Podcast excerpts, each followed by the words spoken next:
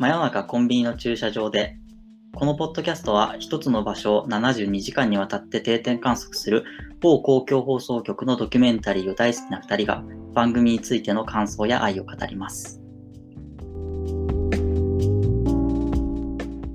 今回は福井真夏の無人氷屋ということで、えー傑作選として2016年の9月に放送されたものを、えー今回取り上げていこうと思います。で、タイトルの通りなんですが、これはあの福井県にある結構全国でも珍しいらしいというその24時間営業の氷屋さんに密着したものになってます。本当にあの、でっかい氷とかをですね、本当にこう、所狭しと並べられていて、それをこういろいろ買いに来る人がいるんですけれども、あの福井の繁華街沿いのところにあるので、そのバーの店員さんとか、飲み屋の店員さんが買いに来たりとか、あとはあの夏なので、あの夏祭り用とか、海釣り用とか、いろいろレジャー向けとか、いろいろな形で、えー買いに来る、えーそんな、えー無人の氷屋さんの3日間に、えー密着した回になっています。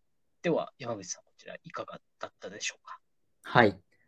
これあの、マイナーオブマイナーの場所っていうのがまずいいなと思っててそ、うっすよね。この、まあ、47都道府県ある中で福井県、しかもその無人氷屋っていうそのなんか、え、別に福井県はマイナーじゃない。いやでもそのまあメジャーではないじゃないですか、大阪とかはい大都市圏じゃないっていうところで。大都市じゃない。うんそうそうそう。だし、しかもその無人氷屋さんっていう、うん。ね、マイナーオブマイナーな感じが、まず最高ですよね。そう。本当どこから見つけてきたんだって感じですよね。そうなんですよ。でしかも、この3日間、密着した3日間が、の中日に夏祭りがあるんですよね。うんうん。でその日がその1年で一番売れるっていう風に、まあこのお店の人も言ってて、それはかき氷だったりとか、そういうのなんですけど、その、こう、一番この24時間営業の氷屋さんが輝いてる時をカメラに収めてるっていうのがやっぱ、さすがですよね。いや、本当に、その、着眼点、うんまあ、まずはその企画のその着眼点みたいなところうんと、しかもそれを、その、まあ、その時期もあるとはいえ、選んで取りに行くと、いや、ものすごく引きが強いじゃないですか。うんいろんな人が出てくるというか。そうですね。うんっていうところも含めて、これ結構ね、そのタイトルとかその場所の選びとは、あの、思えないぐらいなんかね、結構隠れた傑作だなって自分も思ってるんですよね。そうですね。なんかその、氷屋さんになんで買いに来るんだろうみたいな。なんかこう家で今冷蔵庫に普通についてるじゃないですか、氷作るやつって。はいはいはいはい冷蔵庫やったら。だから別に作れるわけですよ、家庭用とかだったら。はい、そうですね。そう。だから、でもなんで買いに来るんだろうっていううん、ところですよね。そうそう。いや、そこのね、やっぱ演出というか、うん。あ、もうす、これすごいいいなと思うんですよ。その、本当おっしゃる通りで、え、なんで最初ここに氷買う人って誰がいるの？って思ってて、まあまあまあまあ、あのね、昼からスタートしてて、あの、和、和食屋さん？はい。で、あの、まあ、さ刺身用とかで氷出すんですよとか、そういう人もいんのかとか、うん。海釣り用で、あ、確かにな、こう、締めってなるほどって思うんですけど、うん。あの一転してこう夜になると、実はそこって福井県の中でも屈指のその繁華街そうですよねの。ところにあって、そうすると当然、そのなんかパブとかそういうこうあのお水系のところで、あのバーの店員さんとかそういろんな人が買いに来るうん。うんっていうところがあって、ああ、なるほどってそこで思う、わかるんですね。うん多分そこが実際の定期的な一番の顧客というか、うん。いう部分であって、で、うんさらに今夏で、その夏祭りとかもあってくると、そういう、なんていうか、あの、全日本人の夏の、なんていうか、舞台裏みたいなうん。様相を醸し出していく。それは昼の世界であっても、夜の世界であっても、その真夏っていうところの舞台裏で氷がこんなに活躍してて、うん。そこに買いに来る人、いろんな人がいて、うん。で、なんかそそれがそういう福井県っていう地方都市であっても、こういう盛り上がりとか、こういうなんかいろんな人が来るっていうところも見れるんだっていうところが、まあ綺麗になんかこう、なんか演出されているうんところが僕はこの回が好きなところですかね。この氷屋さん、そのドラマみたいですよね。そうそうそなんか家族でみんな朝仕込みしてる様子とかが映るんですけど、奥さん外国の方なんですよね。そそううそうそう。ルーマニアの。そうそう。なんかそれも、なんか相まって、なんか本当ドラマ化しそうななんか氷屋さんじゃないですか。そう、わかります、わかります。そう。なんかテレ東の深夜とかでね、ドラマで行きますよね、こう氷屋さんで。深夜氷屋みたいな。それぐらいなんかこう、物語性がある場所うん。だし、やっぱ実際その買いに来る人も、別になんだろうな、何かその思い詰めて買いに来るっていうか、普通に特に氷が必要だから買いに来てるだけなんですけど、そうですね。だからこそね、いろんな人が来てて、うん。いいし、特にその今、本田さんが言った昼と夜の二面性があるところが面白いですよね。うんうん。ここが本当にあって、うん、で、しかもなんかどっちもなんか舞台裏なんですよね。そうですね。うん。だから昼で言えばその夏祭りとかもあったりっていうところで、はい。なんかその夏祭りを企画するお父さん会みたいなところで来てる人の中で、実際一人だけなんかお父さんじゃない人が混じってるとか、はい。で、なんかよく聞いてみると、なんかちょっと離婚して一人で住んでたらちょっと塞ぎがちだったところ、なんかこうちょっと下の世代もいるようなお父さん世代のそのうんうん自治会みたいなやつに出て、ちはい。ょっと。なんかこう自分を取り戻していき、うん。あの、実際に夏祭りのところにお邪魔すると、なんかすごいこう、やりきった顔で生き生きとした、その、あの、独身男性の人がね、いて、横には新しい彼女が、みたいな、そうそうそドラマじゃん、みたいな、う。最高のドラマですよね。最高のドラマですよね。再生の、ね、なんか夏祭りのそういう舞台裏の物そう語があるとかね。いいですよねう。ん。なんかそう、本当に舞台裏で、結局氷とかをここで買って、準備するのは、まあ、大人なわけじゃないですか。うん。うん。結局でも食べてるのは子供なわけで、うん。子供はそんな物語を知らずに、なんかかき氷美味しいなみたいな。感じで食べてるだけなわけじゃなそいうでか。ですすよね。うん。そこがまたね、その舞台裏感がね、うん。ありますよね。うん。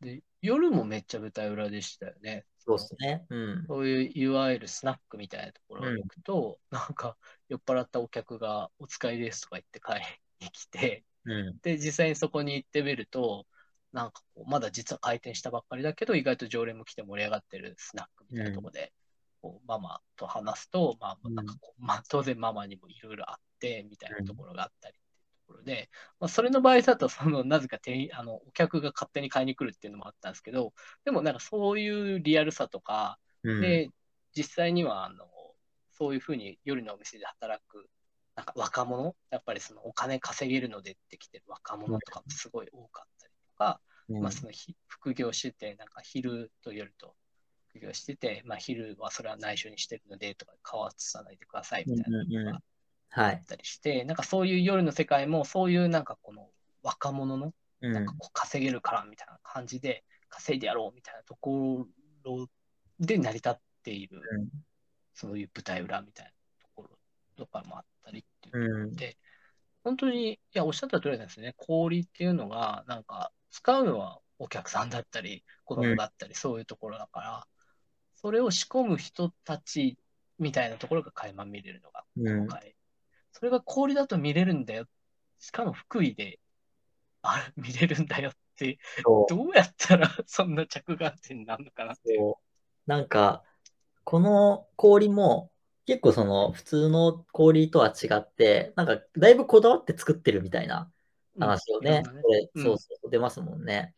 で、僕この回で実は一番好きな演出が、ペンギンの氷の像が出てくるんですけど、はいはいこ。れが早回しでだんだん溶けていくっていう演出があるんですよ。ありますね。で、それめっちゃ良くて、うんなんで、で、そこに、その後かなんかにテロップで、ひとときの幸せをくれる贅沢の夏の量みたいなのが出るんですよ。うんうん。いいや、本当にそうだなと思って、そうね。そのペンギンのまあ別に氷の像は、ペンギンじゃなくてもいいんですけど、その場合。だけどう、ん。もともと形があったペンギンの像ってみんなこう、すごいつ綺麗みたいな感じで触ったりして、うんで、だんだんだんだんこう溶けてなくなっちゃうわけですよ。で、この回もその2日目にお祭りがあるんだけど、3日目は、その、本当に、お祭りが終わった祭りの後っていう感じなわけなんですよ。その寂しさも、こう、ちゃんと氷が溶けるっていう話と、その、お祭りの山があって寂しくなるっていうのが、綺麗にこうかかってて、ああ、すごいと思って。結構ね、まあ、ベタ、言っちゃえば、こう説明するとめちゃめちゃベタな話なんだけど、うんうん、多分見見ると、なんかそれが、あ、ああ、そうだよな、みたいな。だからこそ、その氷はもちろんその贅沢っていう話ってこの中には出てるけれども、うん、お祭り、今、特にその2016年とは違って、2022年っていう話から見ると、お祭りっていうことすらも、実は僕らは贅沢だったんだっていうことに改めて気づかされるかなって思うんですよね。いや、本当全くそうです。だから僕もメモに不要不急の氷。不要不急の氷。ね、だって本当にこれを今傑作選として選んだ一つとしてやっぱそういう部分僕もすごくあって、ね、やっぱりこの氷っていうものの使われ方がことごとく今の時代になると不要不急にされちゃってるものなんですよ。うん、当然そのお祭りもなくなって、で、レジャーで使うその魚釣りとか、まあ、魚釣りとかやってる人はいるでしょうけども、はい、それもなんか贅沢なこととして、まあ、不要不急っちゃ不要不急みたいな感じで扱いされてるし、うん、で、当然夜のお店っていうのもことごとく辛い状況にあるっていう、その今回この取り上げたようなところの多分今ほとんどが打撃を正直受けてるんだろうなっていう状況の中で、これだけ氷ってやっぱりその不要不急のものなのか。でも、この回を見る限り、やっぱりここの日常が欲しいというか、ね、うん。うん、恋焦がれるもの。があるな、うん、本当にそう。なんか、その、不要不急とか、まあ、贅沢っていう言葉で話した方が分かりやすいかもしれないですけど、うんうん、贅沢って別にお金をかけることだけが贅沢じゃないと思うんですよね。うん、で、まあ、この場合は時間だったりとか、人だったりとか、うん、そういうその、単にお金をかけて合流するだけじゃない贅沢、まさに不要不急の逆ですよね。うん、まあ、余白とか余剰とかっていうのかもしれないけれども、そういうものが、もう一回こう今求められてるっていうか、うん、これからまあ、まあ、コロナとね、一緒にやっていくっていうのは、ウィズコロナっていう話だけれども、その中でのじゃあ新しい僕らの贅沢って何だろうみたいな話をきっと考えなきゃいけなくて、うん、でここで描かれている贅沢、そのままの贅沢がまんま返ってくるのはまだ先かもしれないけれども、じゃあなんか別の贅沢って何だろうみたいな。それを今はみんなでいろいろ考えてる段階の過渡期だとは思うんですけどね。うんうん、そうそういうなんか贅沢について改めて考えさせられるなって思いましたね、見てて。いや、本当にそうですね。うん、お金だけじゃなくて、やっぱりその手間暇もかけた氷みたいなところがあって、でもそれを使って、まあ贅沢というか、すごく充実したひとときを過ごすみたいなところがあって、うん、で、まあ、それを今後、我々も本当に考えていきたいなと思っていて、うん、で、だからこそ、この、やっぱ夏と氷、うん、日本人みたいなところって、いや、すごい結びついてるなと、なんか切っても切り離せないというかね、うん、っていうところがあるから、やっぱりこういうのって、うんとまあ、別にノスタルジックな気分ではないんだけれども、まあ、今後も引き続きあってほしいというか、うん、のは思いますよね、この不要不急が叩かれてるような中で、ね。う。ん、このさっきも本田さんが途中で話してた、そのお店を、スナックを始めてまだ2ヶ月のお客さんが酔っ払って買いに来た。で、そのお店のママの直美さんっていうのが出てくるんですけど、この直美さんは、ちょっとさっきは話さなかったんですけど、離婚したのをきっかけにこのお店を始めようと思ったっていう話ですね。うん、で、その時に、まだ2ヶ月だから、まあ、正直その業界から言ったら全然新人なわけじゃないですか。うん。なんでそれ始めたんですかみたいなことをスタッフが聞くと、まあ、子供がいなかったから手がかかることをしたかったっていうんですよね。うん、でまさにその手がかかることをしたいって逆じゃないですか。僕ら楽をしよう楽をしようと思ってるんだけど、うん。手がかかることをしたくなる瞬間って、実はこう効率化とか容量よくとか言われる中でも、手がかかることをしたくなる瞬間って多分無数にあって、あるね。そうそれこそが実は贅沢うん。だと思うんですよね。うん。だからこうやって直美さんがこうお店を開いたように、手のかかることをする贅沢みたいなことうん。を何かこう見つける必要があるなっていうのは、やっぱり思わされるというか、まあ、改めて思わされるっていう感じですね。うん。うん。いや、ほんと。それがね、なんか、まあ最初ちょっと茶化して言いましたけど、この福井うん。っていうね、そうですね。場所感もいいですよね。これが大都会とかじゃなくて、そなんていうか、こう、日本海側の、なんかうんこう、地方都市で、っていうところも、な、なんていうんだろうな。これぞジャパンというかね。う。うん。あの、これがなんか日本の、まあ、それこそそのどこにでも起こっている光景でもあり、うん。こ、ここでしかない。まあ、こ氷屋さん自体はまあ、ここがしかないみたいなんで、はいこ。こでしか起こってないんでしょうけど、その夏の舞台裏的な状況っていうのは、日本の全国で行われている、その地方都市ならではのところもあるかもしれないけど、そそういう、うん良さみたいなところが、ちょうどこの2016年の段階でこう綺麗にうん。まとめられていて、うんそれを2022年の私たちが見るっていう、この感うん。この経験うん。がすごく今回は良かったなとそうで思って、すね。うん、取り上げさせてもらった。そう。本当に、こう、福井の真夏の無人氷屋を、なんかっていうタイトルだけを見て、今だから見る必要があるって全く意味がわからないと思うんですけど、でも、それでもなお、僕らはやっぱり、今だからこそ、福井真夏の無人氷屋見るべきって言いたいですよね。いや、まあそう、そうですね。普。通に聞くと伝わらないですね、これ全。然あの意味がわからないんですよ。その、まあ、結構これタイトルが、ドキュメント72時間の割にはめちゃめちゃシンプルなんですよね。うん、場所のこそうですね。なんかとしか言ってないっていう。これ面白いのかなみたいな。